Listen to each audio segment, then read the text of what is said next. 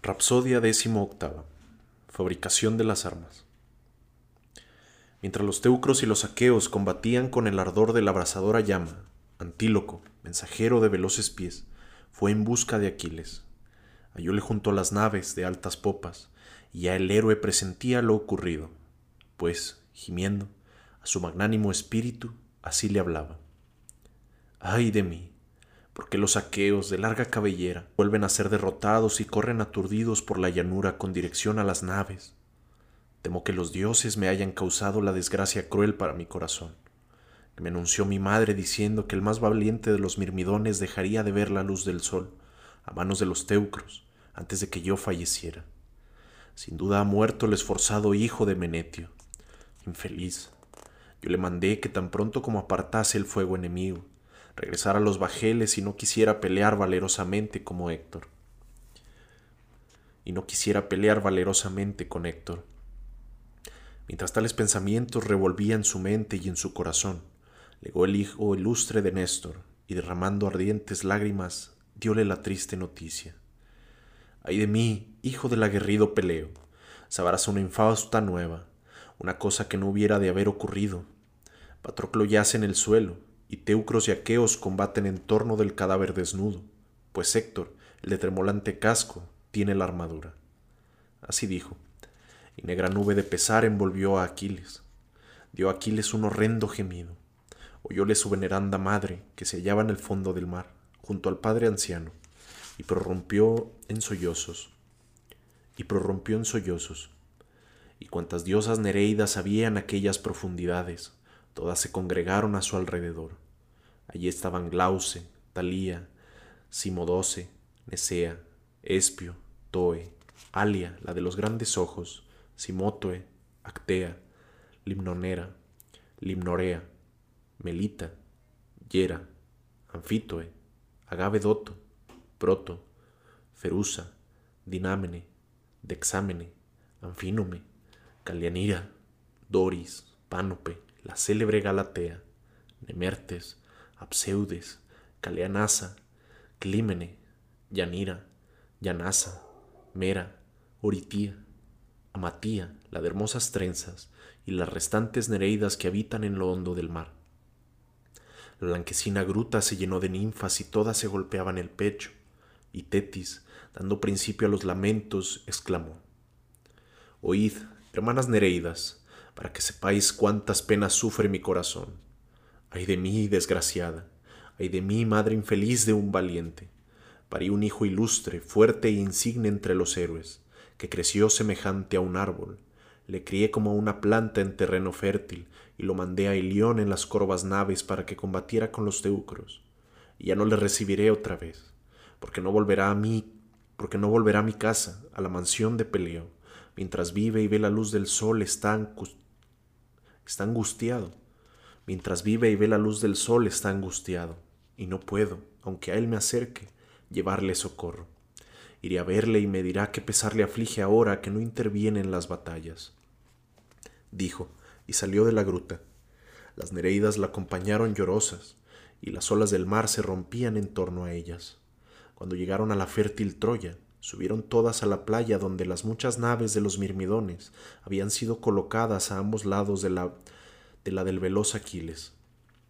La veneranda madre se acercó al héroe, que suspiraba profundamente, y rompiendo el aire con agudos clamores, abrazóle la cabeza, y en tono lastimero pronunció estas aladas palabras.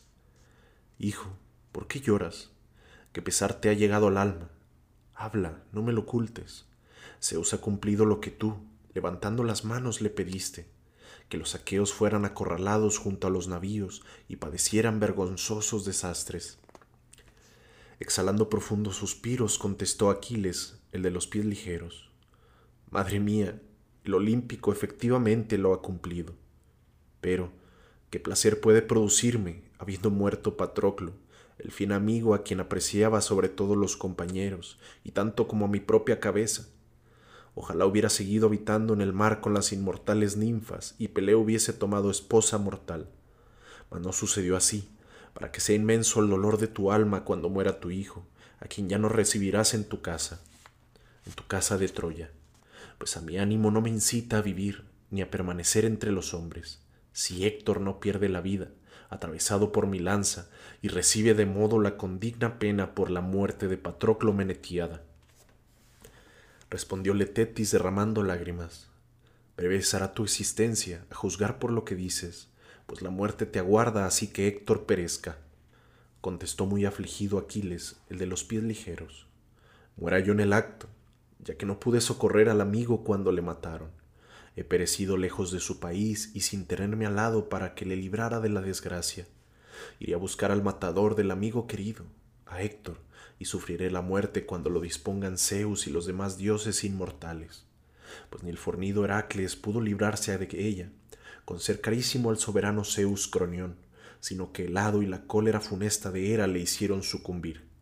Así yo, si he de tener igual suerte, yaceré en la tumba cuando muera, mas ahora ganaré gloria, fama, y haré que algunas de las matronas troyanas o dardanias, de profundo seno, den fuertes suspiros y con ambas manos enjuguen las lágrimas de sus tiernas mejillas conozcan que hace días que me abstengo de combatir, y tú, aunque me ames, no me prohíbas que pelee, pues no lograrás persuadirme. Respondióle Tetis la de los argentados pies. Sí, hijo, es justo, y no puede reprobarse que libres a los afligidos compañeros de una muerte terrible. Pero tu magnífica armadura de luciente bronce la tienen los teucros, y Héctor, el tremolante casco, se van a gloria de cubrir con ella sus hombros. Con todo eso, me figuro que no durará mucho su jactancia, pues ya la muerte se le avecina. Tú no entres en combate hasta que con tus ojos me veas volver, y mañana, al romper el alba, vendré a traerte una hermosa armadura fabricada por Hefesto. Cuando se hubo hablado, dejó a su hijo, y volviéndose a las Nereidas, sus hermanas, les dijo, Bajad vosotras al anchuroso seno del mar, y dadle al alcázar del anciano padre y contádselo todo y yo subiré al elevado Olimpo para que Festo, el ilustre artífice, dé a mi hijo una magnífica y reluciente armadura. Así habló. Las Nereidas se sumergieron prestamente en las olas del mar, y Tetis, la diosa de los argentados pies, enderezó sus pasos al Olimpo para proporcionar a su hijo las magníficas armas. Tetis, la de los argentados pies, llegó al palacio imperecedero de Festo. La bella Caris, que llevaba luciente diadema y era esposa del ilustre cojo, viola venir, salió a recibirla, y haciéndola por la mano le dijo, ¿Por qué, oh Tetis, la de largo peplo, venerable y cara, vienes a nuestro palacio? Antes no solías frecuentarlo, pero sígueme y te ofreceré los dones de la hospitalidad. Dichas estas palabras, la divina entre las diosas introdujo a Tetis y la hizo sentar en un hermoso trono labrado llamando a Hefesto, ilustre artífice, le dijo, Hefesto, ven acá, pues Tetis te necesita. Respondió el ilustre cojo de ambos pies, respetable y veneranda es la diosa que ha venido a este palacio. Fue mi salvadora cuando me tocó padecer, pues vime arrojado del cielo y caí a lo lejos por la voluntad de mi insolente madre, que me quería ocultar a causa de la cojera. Hoy que Tetis, la de hermosas trenzas, viene a mi casa, tengo que pagarle el beneficio de haberme conservado la vida. Sírvele hermosos presentes de hospitalidad, mientras yo recojo los fuelles y demás herramientas. Dijo, y levantarse de cabe al yunque del gigantesco e infatigable Numen, que al andar cojeaba arrastrando sus gráciles piernas.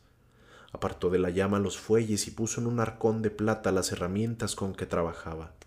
Enjúgase con una esponja el sudor del rostro, de las manos, del vigoroso cuello y velludo pecho vistió la túnica, tomó el fornido cetro y salió cojeando, apoyado en dos estatuas de oro que eran semejantes a vivientes jóvenes, pues tenían inteligencia, voz y fuerza, y hallábanse ejercitadas en las obras propias de los inmortales dioses.